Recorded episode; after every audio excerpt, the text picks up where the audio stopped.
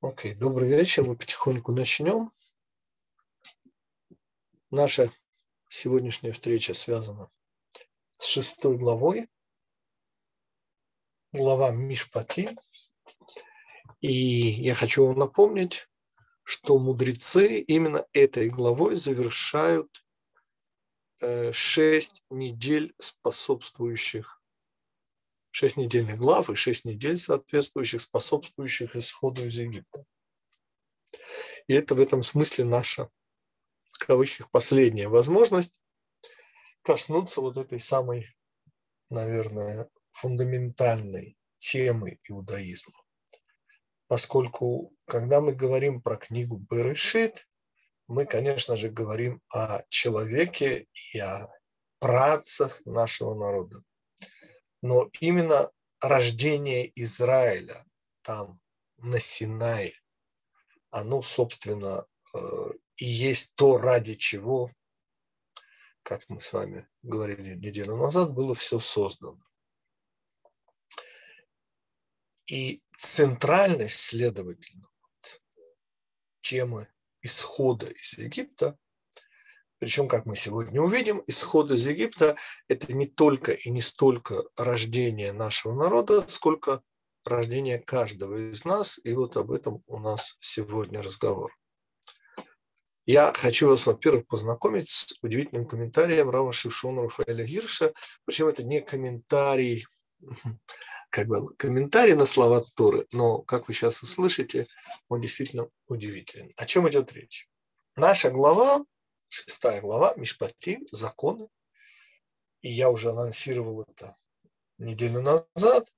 Она ведь начинается как продолжение. Помните, мы на прошлой неделе учили три удивительных принципа, я даже не хочу их называть законами, которыми завершается дарование Торы.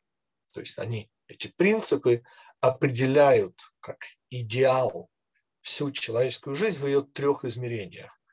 эти три измерения это отношение к себе, отношение к другим и отношение к Всевышнему, к истине, к смыслу человеческой жизни. Вот в этих трех измерениях, помните, мы сказали, что нельзя бояться чего-либо, кроме трепета перед Всевышним, все остальные страхи долой.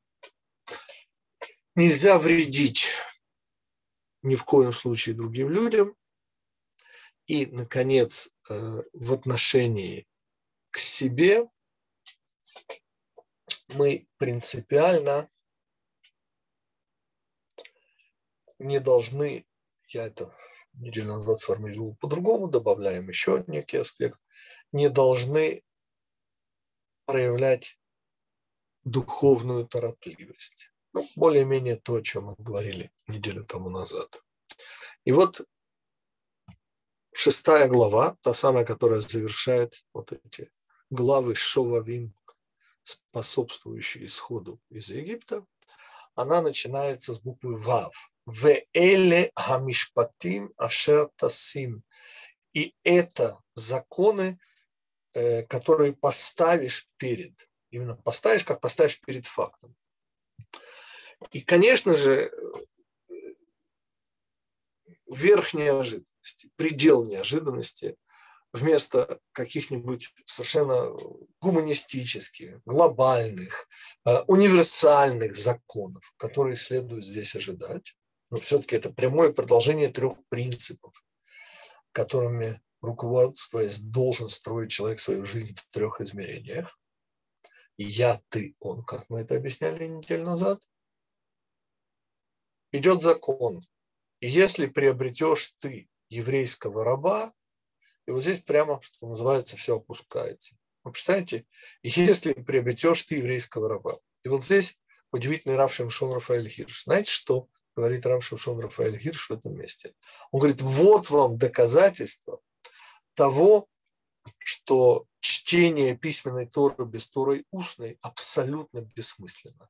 То есть вне еврейской традиции все, что вы прочитаете в Торе, ответ, все, что вы захотите в ней прочитать.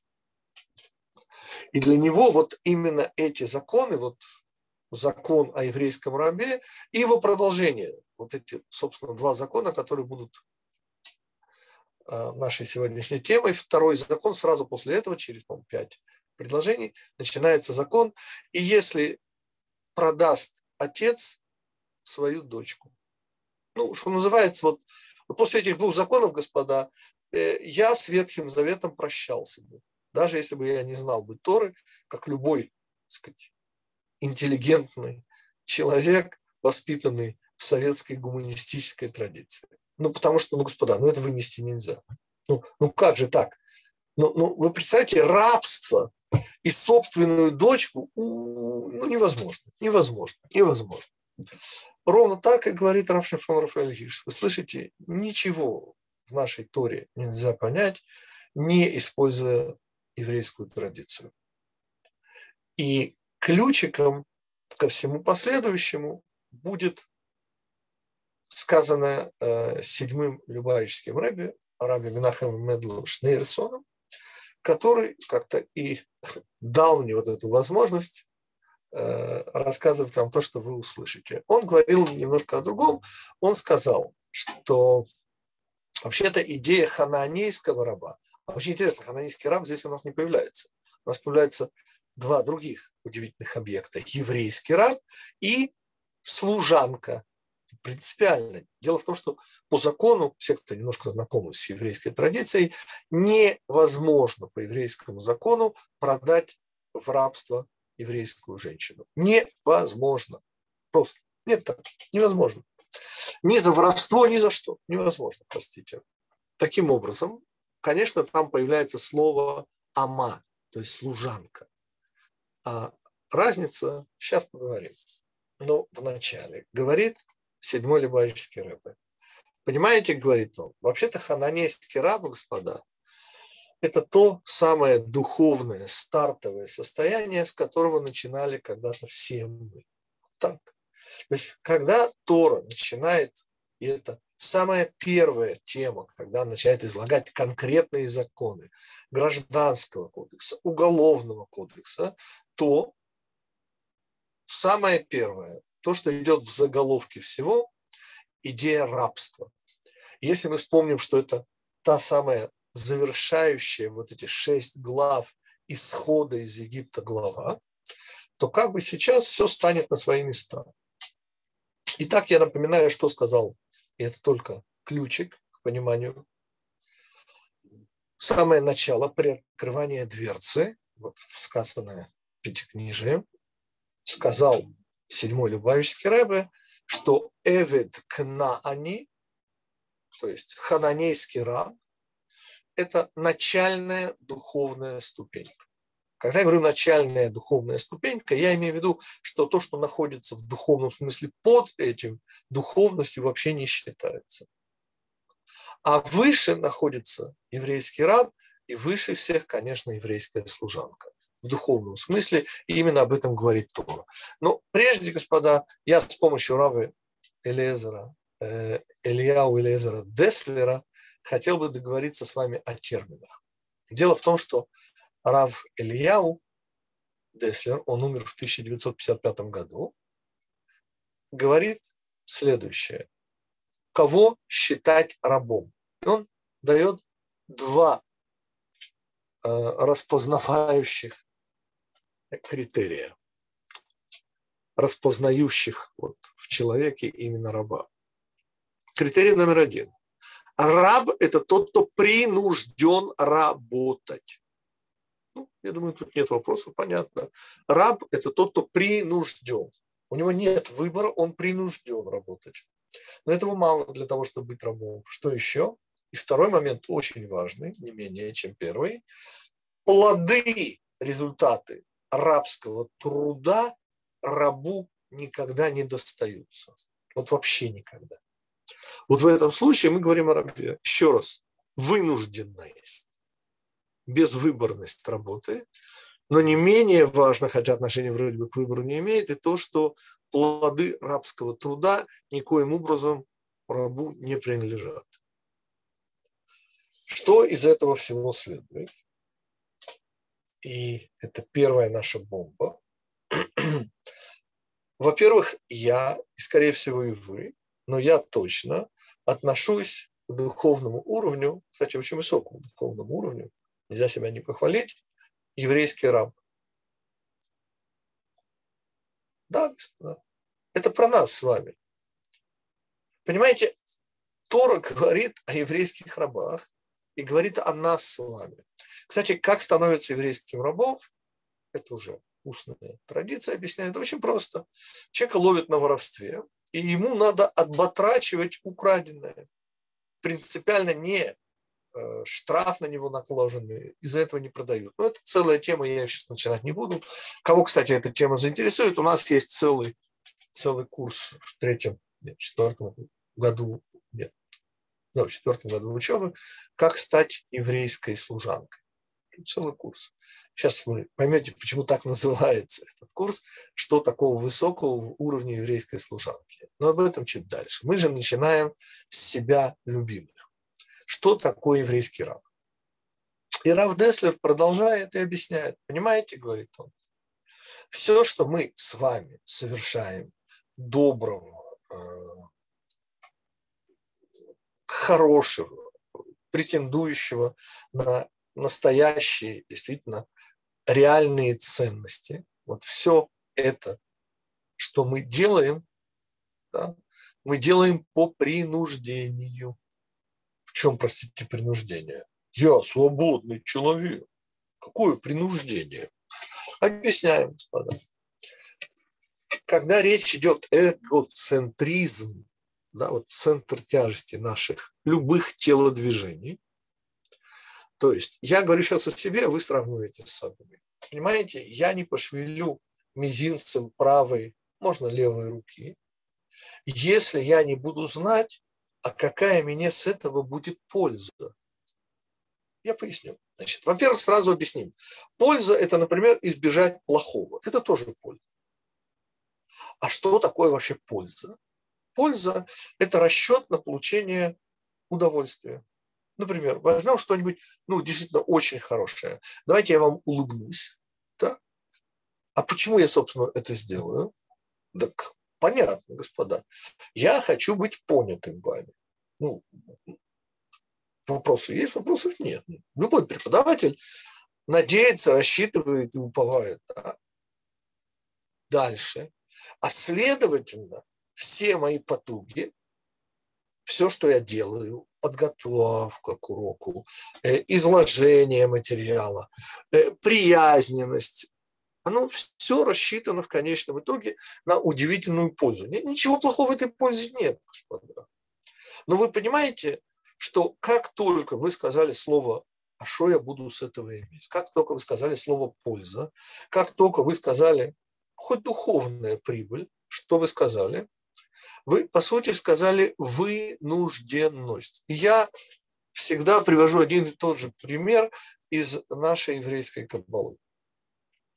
Ведь, э, ну, я ее сочетаю с совершенно удивительным гением из начала 19 столетия. Его звали Генрих фон Клейст, и он, слава богу, известен всем нам благодаря совершенно гениальным, насколько я могу себе представить, переводам Бориса Леонидовича Пастернака.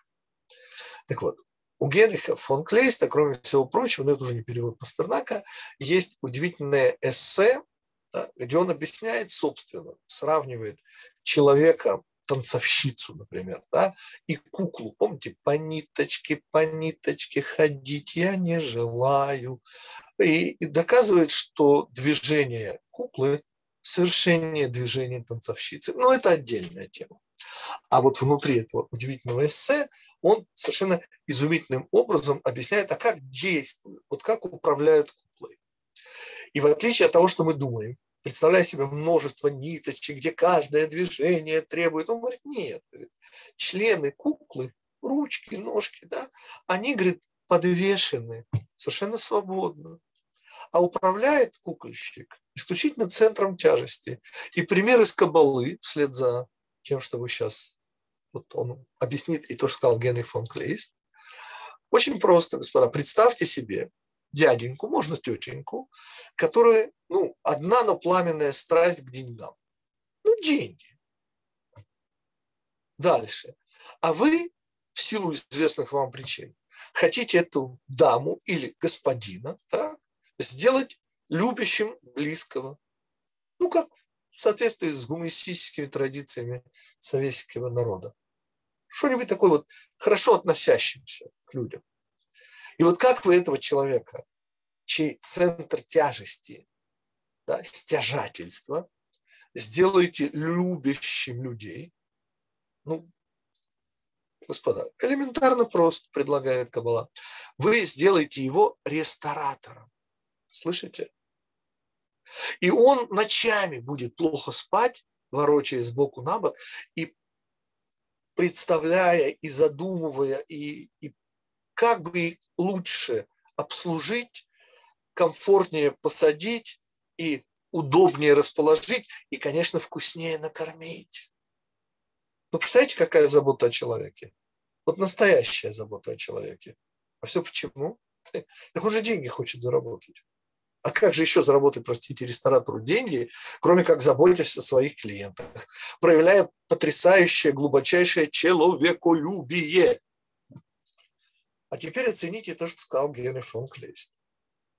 Что оказывается, куклой управляют, не дергая ее за разные ниточки, да, а сделав эти самые члены ручки до ножки свободно висящими и управляя только центром тяжести. Понимаете? Я процитирую Владимира Семеновича Высоцкого. Официант в ожидании пьянки извертелся на купе. Понимаете? Это, то есть не, не официант, там, прошу прощения, там э, кондуктор в ожидании пьянки извертелся на купе. Тоже и официантки. Ну, короче, сюжет и тема доступная. Мы о том сейчас с вами говорим, что оказывается, там, где мы работаем ради собственной пользы, понимаете, мы принуждаемы словом прибыль плюс. Плюс это значит не минус, то есть это не избежать плохого, это ровно то же самое, что получить хорошее. Тут принципиальной разницы нет. И оказывается, человеком настолько просто управлять, господа, что просто диву даешься. Ну, в соответствии с рецептом э, Генриха фон Клейста и, соответственно, Кабалы. Нужно элементарно использовать эгоцентризм. И понимаете, тут не нужно ничего элементарно, мы сами все сделаем. Управлять нужно только эгоцентром. А уж э, все наши телодвижения уже предсказуемы. Там, где мы работаем не за страх, а за совесть ради собственной пользы, господа, мы работаем. Вот теперь услышите главное. Как рабы. Мы принуждаемы эгоцентризмом, реально принуждаемы. Первое условие, сказанное Раун Деслером, выполнено. А что еще? А теперь самое главное, господа. И плоды нашей жизнедеятельности, прошу прощения, да, нам не принадлежат. Потому что законы рабства очень жестокие. Плоды арабского труда рабу никогда не принадлежат. И я сейчас озвучиваю слово, которое не принято в широких еврейских религиозных массах. Труп мецвы. Вряд ли вы слышали э, это слово. Ну, те, кто слышали от Гитика, а вообще-то оно, поверьте, очень редко, если вообще произносится. О чем идет речь? О том, что там, где мы учим Тору, преподаем Тору, совершаем, несомненно, мицвод, добрые поступки, э, отзывчивость и все прочее. Происходит это в рамках нашего родного Египета, того самого, вот этого эгоцентризма. Помните определение фараона? Те, кто его забыли или слышат первый раз, пожалуйста, вздрогните и удивитесь. Потому что ничего более удивительного, чем то, что я сейчас скажу, вы еще в своей жизни не слышали. Мы говорим сейчас о том, что фараон – это удивительнейшее из желаний человека, любого человека, моих, его желания, вашего желания, оно главное у нас. Оно и делает нас рабами. Называется это желание исполнять собственные желания. Оно абсолютно безусловно. Я любое свое желание хочу. Я не могу иначе. Вот к вашим желаниям, даже желаниям самых близких мне людей. Я отношусь с пониманием, с уважением, иногда даже с любовью. Но именно отношусь. А к своим желаниям, господа, я не отношусь. Я их автоматично хочу. Любые, самые глупые, самые гадкие, сам... хочу. Вывод. Дело не в том, господа, что мы вынуждены работать. Мы принуждаем заботой о прибыли. Прибыль я в кавычках имею в виду, конечно же, не деньги, а, например, следующий мир, да, уровень Эденского сада, духовность, да, любые, сюда подставляете слова, вы все равно будете внутри того самого Мицраем, того самого узости, об исходе из которой идет у нас сегодня речь все последние пять недель, когда мы говорили о первых пяти главах. Сегодня о шестой из второй книги Пятикнижия. Но самое главное, и вот об этом мало кто догадывается, вот плоды нашего труда, то есть мицвод, который мы делаем, простите, они не мицвод, они трупы.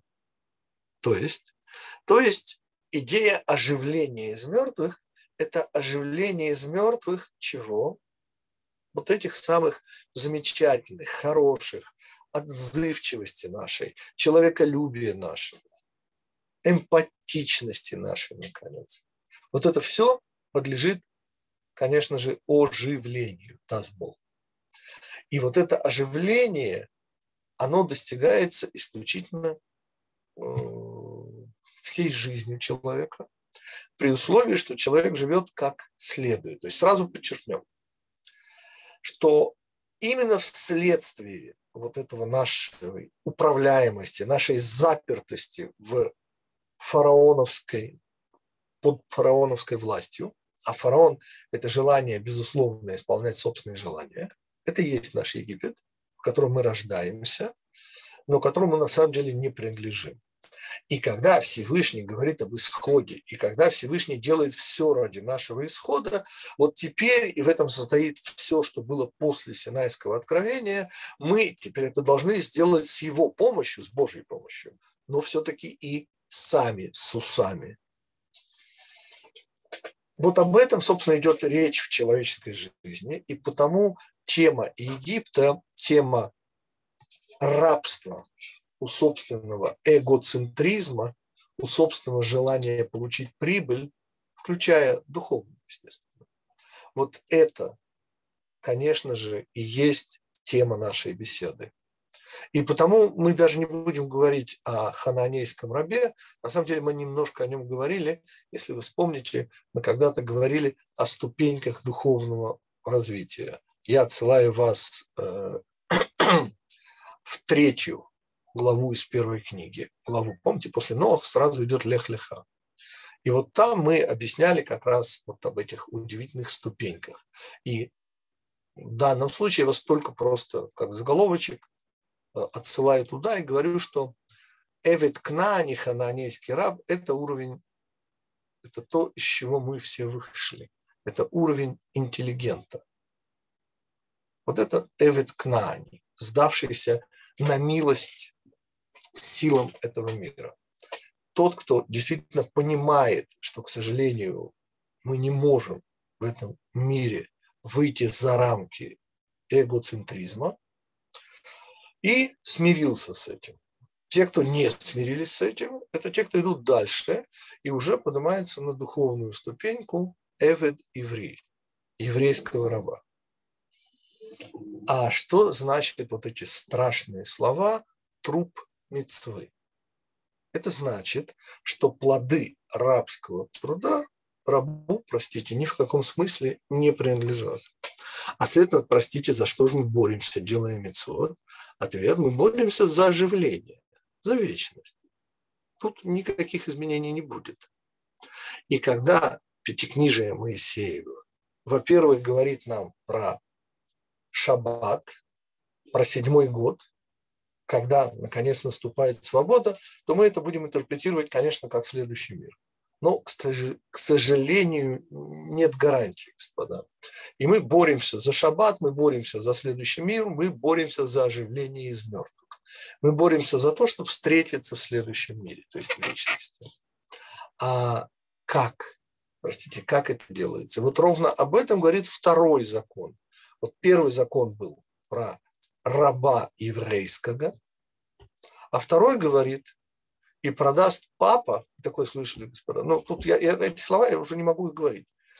Понимаете, свою дочь. Ну, ну, ну, ну, ну, это папа после этого? Нет, господа, это не папа, это родитель с большой буквы.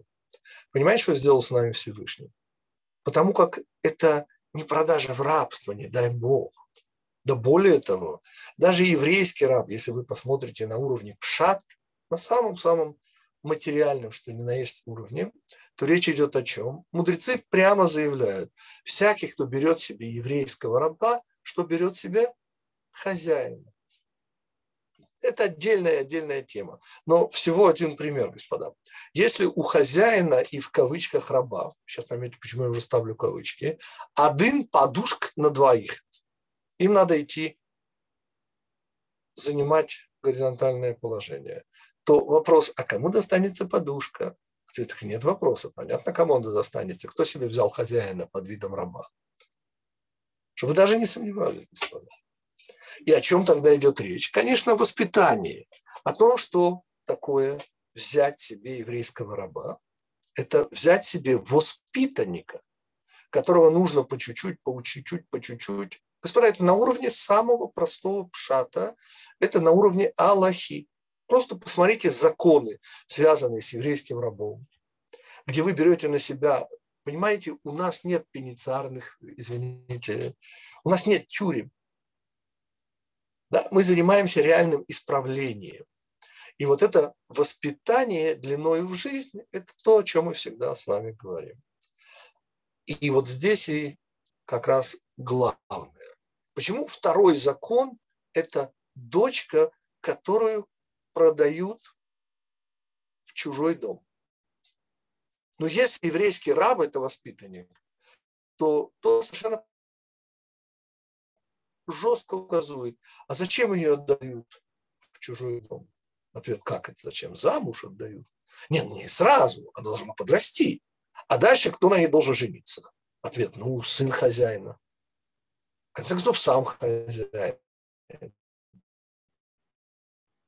Или же обязан тот, кто приобретает себе такую воспитанницу, дать ей такое приданное, что как бы она ни выглядела, чтобы ее совершенно обязательно захотело множество женихов. Я не шучу, так буквально, вот буквально на уровне материальном сказано в Пятикнижии Моисею. Таким образом, мы говорим о распознавании образа. Итак, духовная ступенька еврейского... Так, у меня тормозит, господа. Я э, поменяю, прошу прощения, сейчас себе.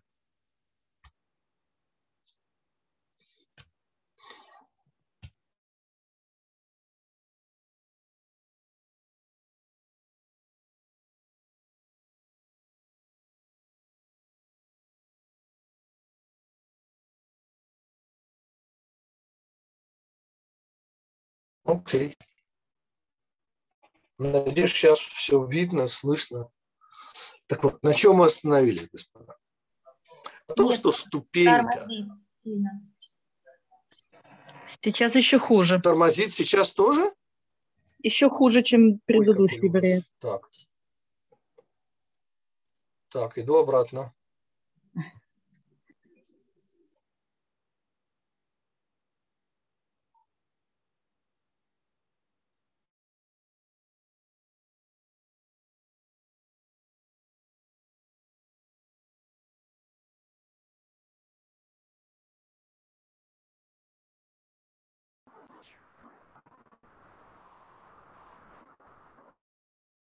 На удивительно важную тему.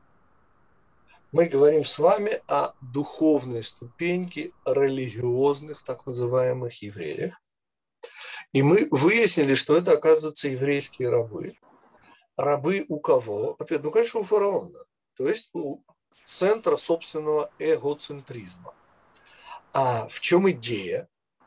А идея заключается в том, чтобы подняться точнее направляться в сторону, когда у кого-то там микрофон совершенно не к месту включен. Так вот, направляться в сторону светлого будущего. Ведь дело в том, что и это совершенно жестко надо понимать, что эгоцентризмы и духовные уровни людей, они принципиально отличаются направлением движения. Ведь жизнь, мы сказали, это воспитание, и направление, в котором мы движемся, оно основополагающее. Когда мы говорим о служанке, то законы устная Тора, их очень так подробненько расписывают. Например, в отличие от еврейского раба, служанку, вот эту девочку, которую отдают на воспитание в хороший еврейский дом, чтобы она вышла замуж, получив достойное воспитание. Ее, например, можно использовать на домашних легких работах. А вот в поле ее посылать нельзя.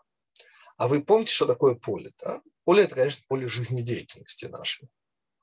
Что это значит? Это значит, что вот эта самая еврейская служанка работает исключительно в доме хозяина. Если слово «хозяина» большой, с большой буквы написать, то мы уже с вами можем прийти к интереснейшему выводу, что речь идет об уровне праведников. Вот они – служанка в доме. Кто сомневается, вспомните высочайшее звание нашего учителя Моше. Помните, кем он был? Работником Всевышнего. Он был человек Всевышнего, он был креатура Всевышнего, но он еще был Эведашем, то есть он был работником Всевышнего. Мы с вами, следовательно, говорим о задаче, которую мы решаем своей жизнью здесь на Земле. Двигаться в сторону государственной границы эгоцентризма. У меня ассоциация все время та же самая из далекого 1968 года, когда я первый раз смотрел бриллиантовую руку. Помните? Москвич красного цвета движется в сторону государственной границы. И будучи тогда еще, это был 69 я уже не скажу, но будучи тогда восьмилетним, видимо, не мальчиком, я уже тогда удивился, потому что даже восьмилетний гражданин СССР прекрасно знал, что движение в сторону государственной границы, оно бесцельное, потому что а что оно ему поможет, там государственная граница, что ее, извините, переехать можно даже на Красном Москвиче? Я к чему? Я к тому, что за граница нам поможет. И задача человека в этой своей жизни – двигаться строго и упрямо в сторону границы, чего? Эгоцентризма. И границу эгоцентризма я определяю всегда очень просто. Крайний пример. Да? Но там, где мама заслоняет от пули своего ребенка, вы понимаете, что она работает в рамках эгоцентризма. Я не хочу сейчас приводить ужасные примеры, реально Э, имевшие место быть. Я сейчас говорю очень абстрактно. Так вот, мама, прикрывая своим телом ребенка от пули, она поступает в рамках очень жестких и непроходимых эгоцентризмов. Потому что понятно, что ей легче умереть самой, чем видеть, чем видеть, не дай бог, гибель собственного ребенка. А дальше я, как это все уже определяя. И дай Бог нам всем немножко такого эгоцентризма. То есть это уже такой край эгоцентризма, там, где человек отдает свою жизнь, чтобы спасти своего близкого. Да, господа, это еще эгоцентризм. Но вы понимаете, что это уже граница. А что находится за границей эгоцентризма? Я не побоюсь этого слова, альтруизм, господа. И когда я говорю «за граница нам поможет», то я подразумеваю удивительную вещь мы уже сказали, оживление из мертвых.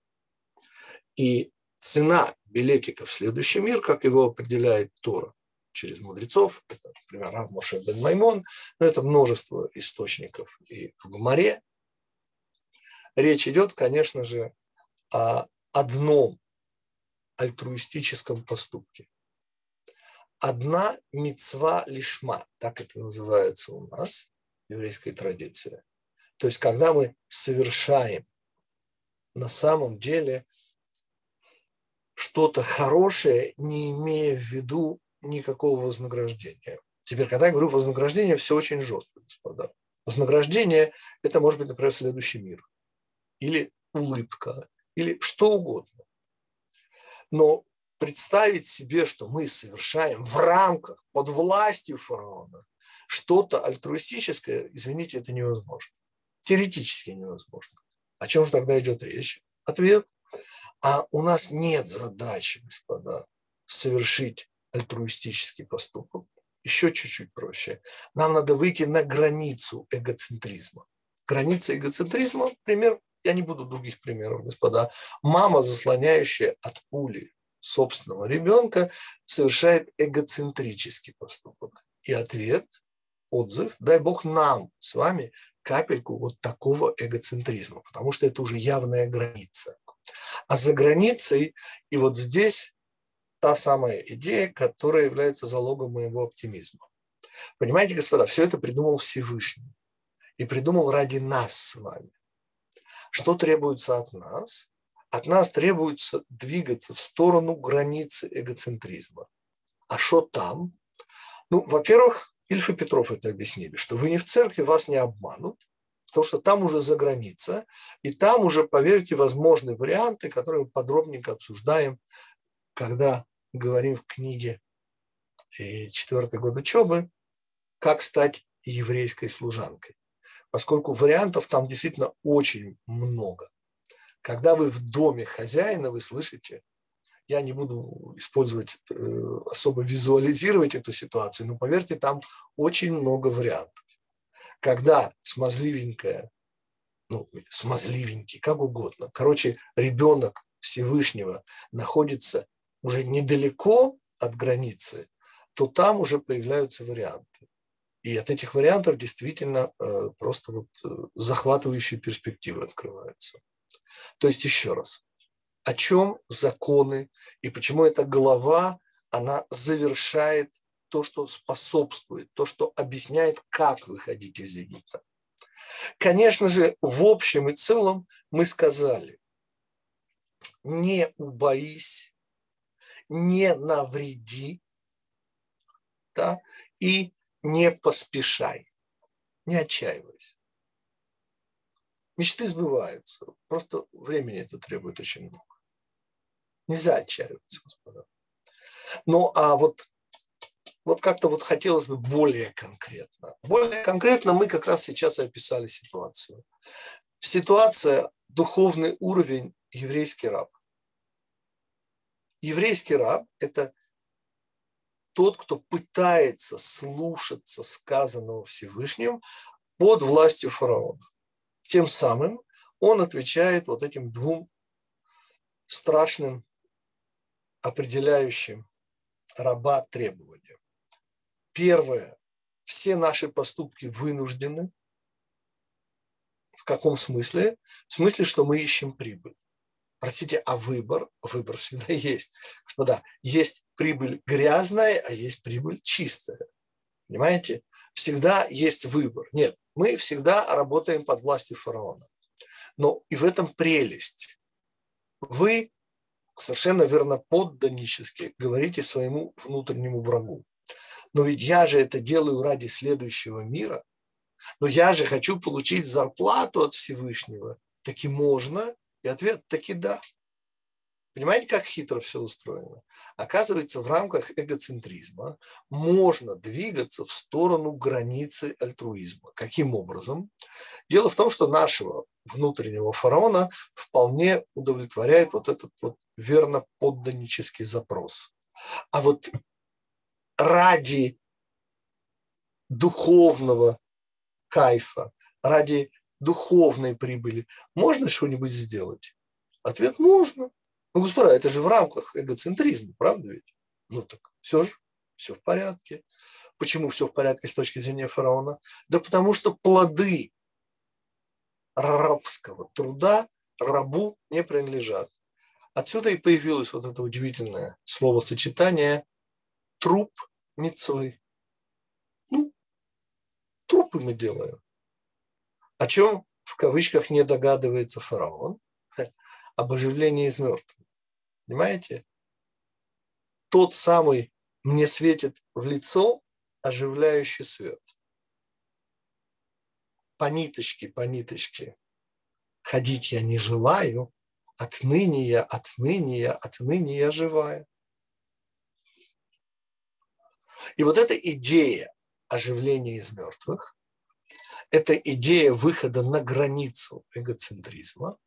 И вот это ровно то, то, о чем говорит нам основа гражданского кодекса евреев, вот излагаемое. И потому это прямое продолжение.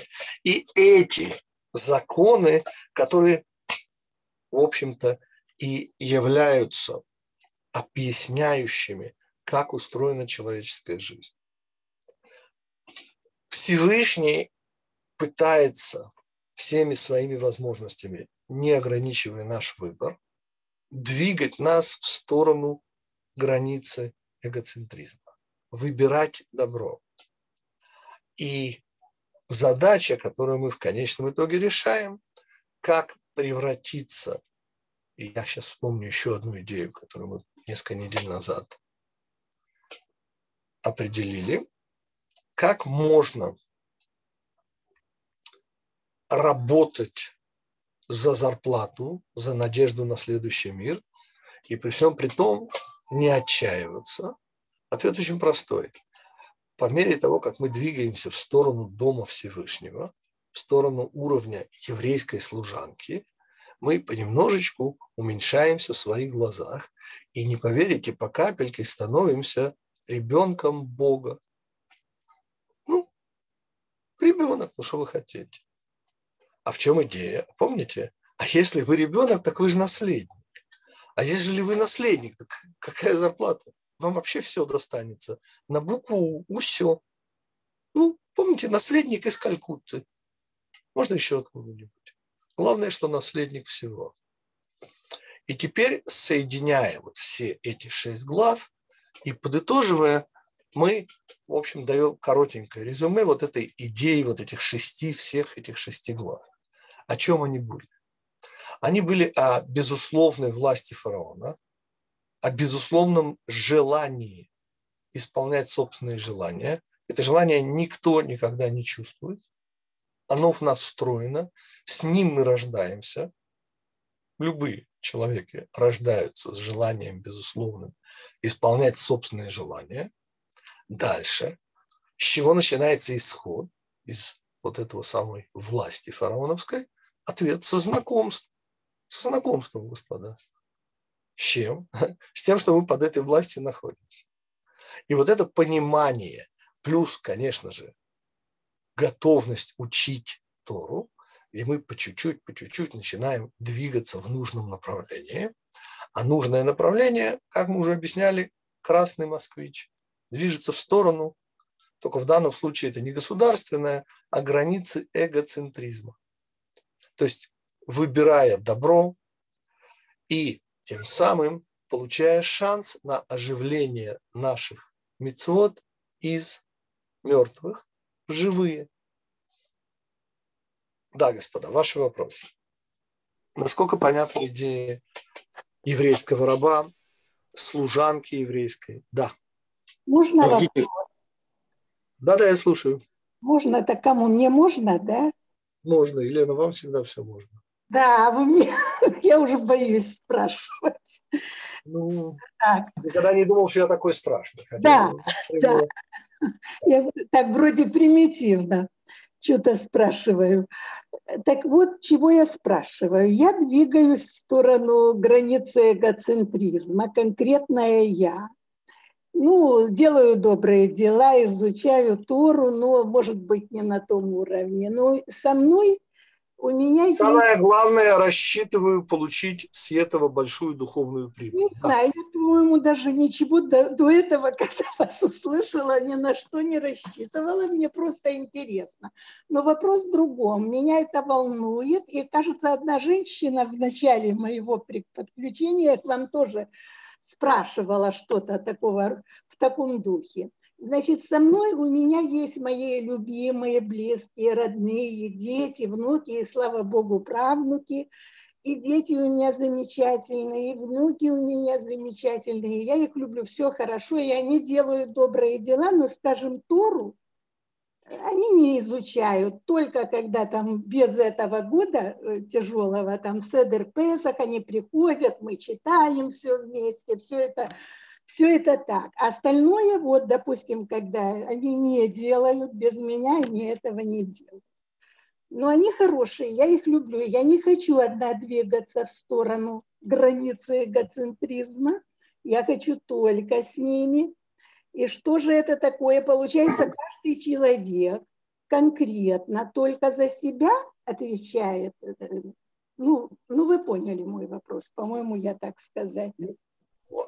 Будет два ответа. Значит, ответ первый, несомненно, основная идея Э, избавление от инфантильности называется словом ответственность. То есть ближайшее слово к слову выбор – это ответственность. По поводу же наших связей с нашими близкими, то, на что Елена намекает, что же это получается. Так вот, э, как вы знаете, все, ну все, по крайней мере, все нам известные коматозники, как вы помните, рассказывают о туннеле, и свете в конце туннеля. Да, и при том вне зависимости. Вот, но о том, что рассказывают уже далеко не многие, те, кто дошли чуть дальше. А помните, что они рассказывают? Они потом вернулись, да? но кто их встречает в конце туннеля, вот там, где свет? И ответ, вы не поверите, близкие. близкие. Почему близкие? И ответ очень интересный. Дело в том, что э, папа и мама являются, и потому уважать папу и маму, помните, идет со стороны Всевышнего, потому что папа, мама и Всевышний – это наши причины. То есть, а там, где следствие ухитряется да, оправдать всю свою жизнь, то есть оживить все свое, то оказывается, что причины, потому не причины, они сопричастны. Слышите? Причина, корень слова сопричастность. И потому кровно заинтересованы все, в кавычках, кровные родственники. Потому что ставка больше, чем жизнь. И когда нам удается зацепиться за уровень праведника, да, оказаться на границе Дома Всевышнего, там, где уже варианты возможны всяческие, там мы, зацепившись, вытаскиваем по причинно-следственной цепочке всех-всех наших сопричастных. Да, еще вопросы, господа.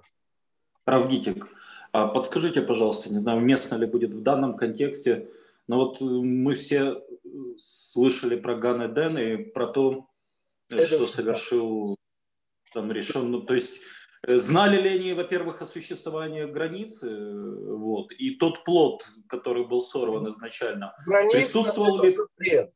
Вот как только был дан запрет, была определена граница. Мы ушли за границу, и теперь мы возвращаемся. Да, но присутствовало у Адама или у Евы что-то подобное эгоцентризму, когда вот и нелогично ли было бы, если бы был эгоцентризм в нашем понимании, Конечно. выбрать Конечно, ничего подобного у них даже близко не было. И мудрецы специально подчеркивают, что их фараон, как обращался, очень невежливо. Он говорил «ты». Вот ты а знаете, как он к нам вежливо обращается? Я. И это вся разница, господа. Фараон, и потому я нахожусь под его властью. Это я. Ну, как мне кажется. На самом деле, конечно, не я. Но, но по моим ощущениям, ну, как я могу не хотеть свое желание? Понимаете, вот хочу пить стакан воды. Вот если вы хотите выпить стакан воды, то я очень уважаю ваше желание. А свое, вы не поверите, хочу, хочу, хочу. Так вот, вся наша проблема, что змей, который у нас внутри, да, он говорит «я». А первому человеку, включая его благоверную, как он говорил, ты. Вот это вкратце. Да, еще вопросы. Равгитик, пожалуйста, ну а как, как это чувство можно назвать? И почему Какое не чувство? выбрать плод знаний, плод жизни, точнее? Еще раз, э, я не понимаю. Что? Ну, вот э, изначально первое желание, которое повлекло к вот всем остальным перерождениям, ну, может, может вы и не знаете, но... Желание первого человека, да, да. было работать на Всевышнего. Это Чисто было его... альтруистическое, абсолютно альтруистическое. И на этом змей подловил сначала ее, ну и потом уже и его. Он сказал приблизительно следующее. Вот вы работаете на Всевышнего. Браво! А вы хотите тяжелее работать на Всевышнего? Переходите из уровня выбора между хорошо-хорошо на уровень добро и зло. Это целая-целая большая тема. Я даю только заголовочки. В формате наших уроков начинайте с нами учиться, и это самое первое, с чего мы начинаем. Ну, не первое, но в первом нашем курсе. Да, господа, еще вопросы? Э, добрый вечер, это Андрей.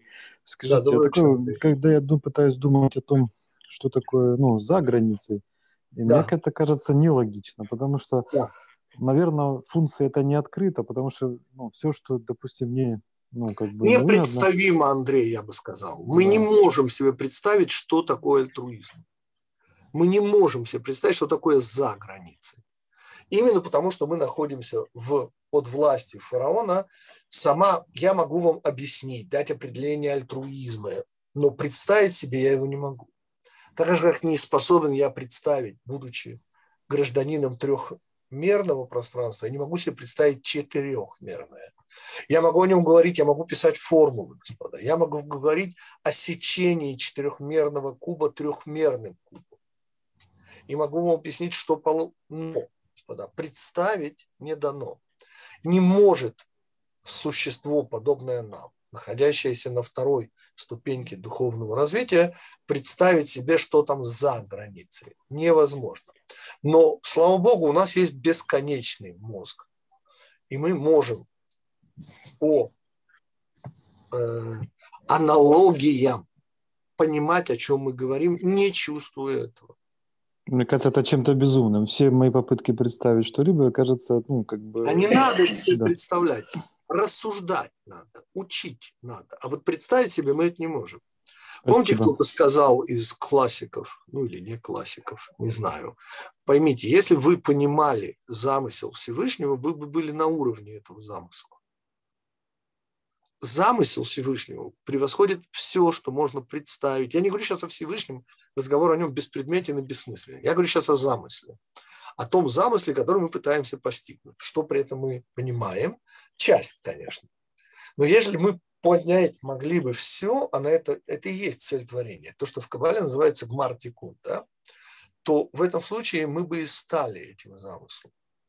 Потому здесь все построено, поверьте мне, как бы сказать, максимально разумно. Да, у кого-то еще вопросы? То есть нам не надо прыгать выше крыши, нам надо спокойно Совершенно. двигаться к границе. Да. да.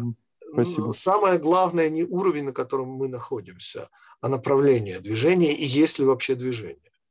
Это тема. Да. Э, Равгитик, вопрос. Да.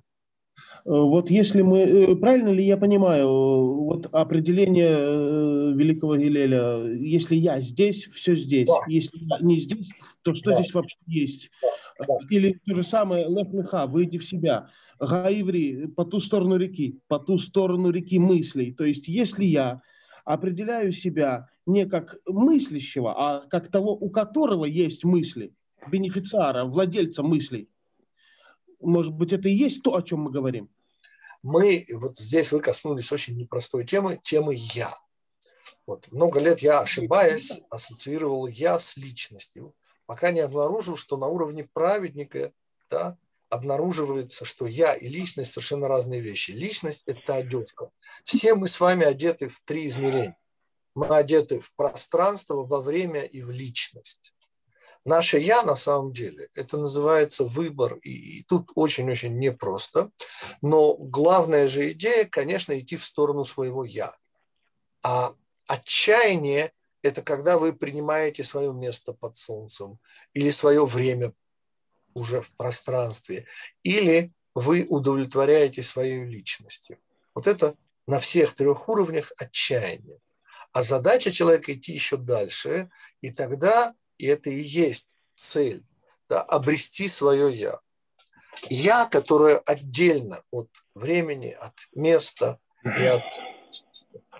Но это снова, господа, это очень-очень такие вещи, которые следует учить. Да, есть ли еще вопросы, или мы на этом завершаем? Окей, мне тогда остается пожелать всем нам хорошего месяца Адара, господа, в этот шаббат уже давно я уже жду. Наконец, шаббат просто у нас. У нас не просто шаббат, а еще новомесячье, месяц Адар. И я, ну как, по крайней мере, мы поговорим, по всей видимости, в ближайшие э, наши встречи на две темы. Мы поговорим на тему месяц Адар, предлагает мой учитель Савранский Рэбе, рассматривать, ну, понятно, не его идея, Алиф, да, и две стальные буквы слова Адар – это дар. Дар, помните, все русскоязычные должны помнить, ну, письмо новоприбывшего на историческую, то есть, извиняюсь, с исторической родины в э, далекий Советский Союз, приехали в Израиль, живем в дыре, купаемся в яме.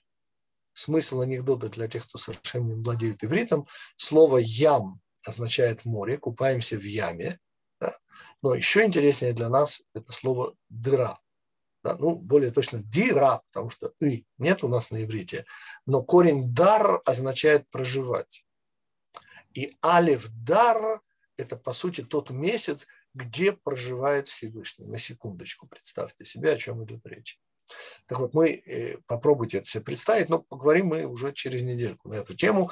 Я же снова желаю вам замечательного, очень переменчивого месяца Адара – о его переменчивости мы тоже поговорим.